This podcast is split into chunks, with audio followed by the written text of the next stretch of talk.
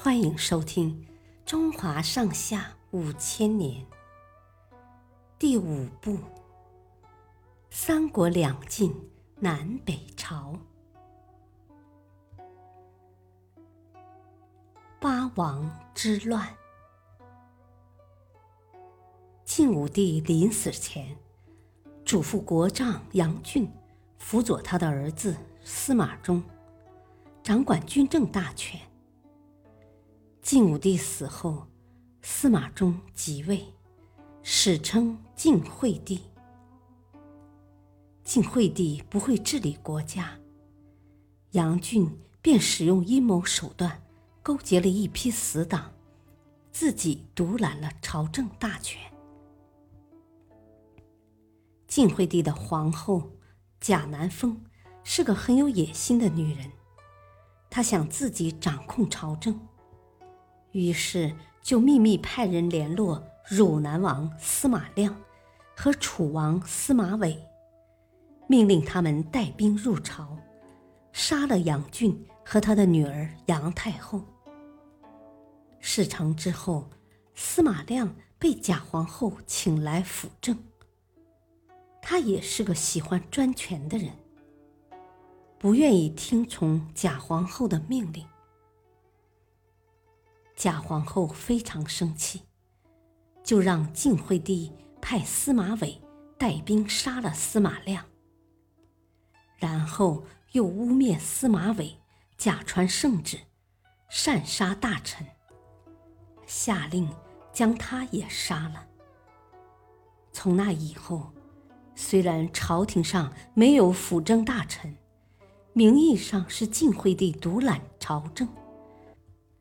但实际上，却是假皇后专权控国。当初晋武帝所封的本家王，大约有七十多个，其中最有权势的有八个。除了司马亮和司马玮外，还剩下六个。假皇后一心想篡夺司马家族的天下，所以。这剩下的六王变成了他的眼中钉、肉中刺，只是苦于没有好的机会杀死他们罢了。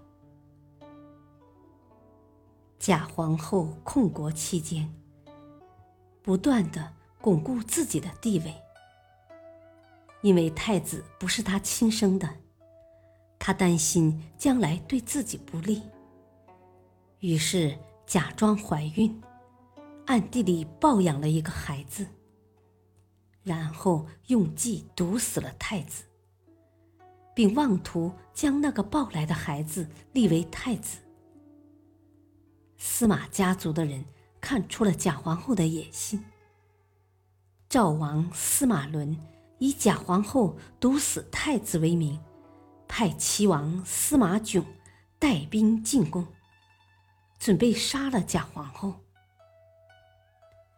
一向玩弄阴谋手段的假皇后，见司马囧带兵进攻，心知大事不好，但仍故作镇定地问：“私自入宫是死罪，难道你们不知道吗？你们想以下犯上，大逆不道吗？”司马囧不以为然地回答：“特奉皇上的诏书。”前来抓捕你！假皇后按耐住心里的恐慌，怒斥道：“皇上的诏书一向由我发放，哪里还有什么别的诏书？”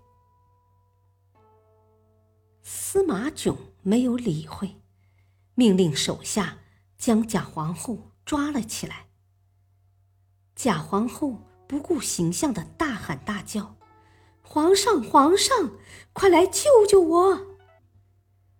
软弱无能的晋惠帝哪敢出面，只能任凭司马伦杀了自己的皇后。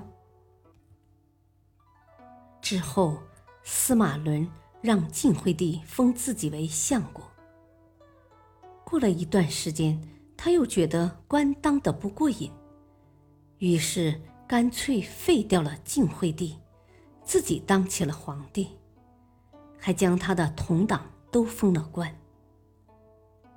当时官帽上要用貂尾做装饰，因为司马伦封的官实在太多了，官库里的貂尾都不够用了，只好找些狗尾巴来冒充。